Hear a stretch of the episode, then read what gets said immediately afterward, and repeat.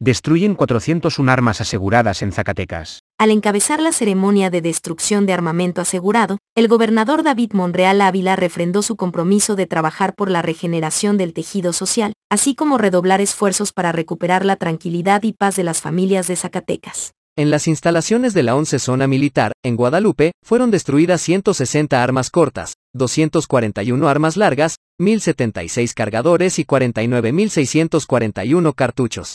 David Monreal recalcó que estas acciones son resultado de la coordinación que existe entre los distintos órdenes de gobierno, tanto estatal como federal y municipal, en búsqueda de devolver la paz a la entidad.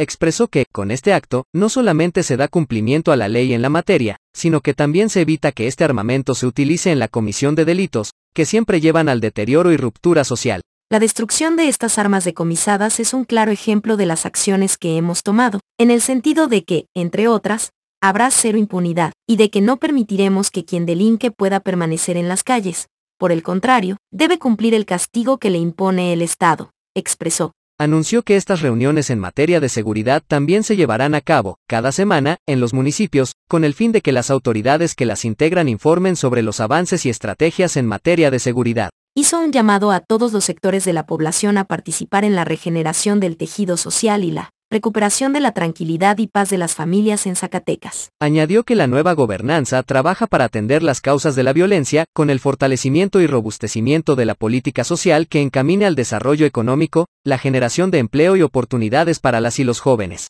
En su oportunidad, Fernando Orozco, subteniente de justicia militar, dijo que la presente destrucción del material bélico es resultado del trabajo, sacrificio y compromiso que tienen las diferentes autoridades con México, y principalmente, con el estado de Zacatecas. Estos aseguramientos de armas se dicen fácil, pero, para lograrlo, su costo en ocasiones es muy alto, principalmente cuando son pérdidas humanas de bien, donde solo queda la satisfacción del deber cumplido, expresó.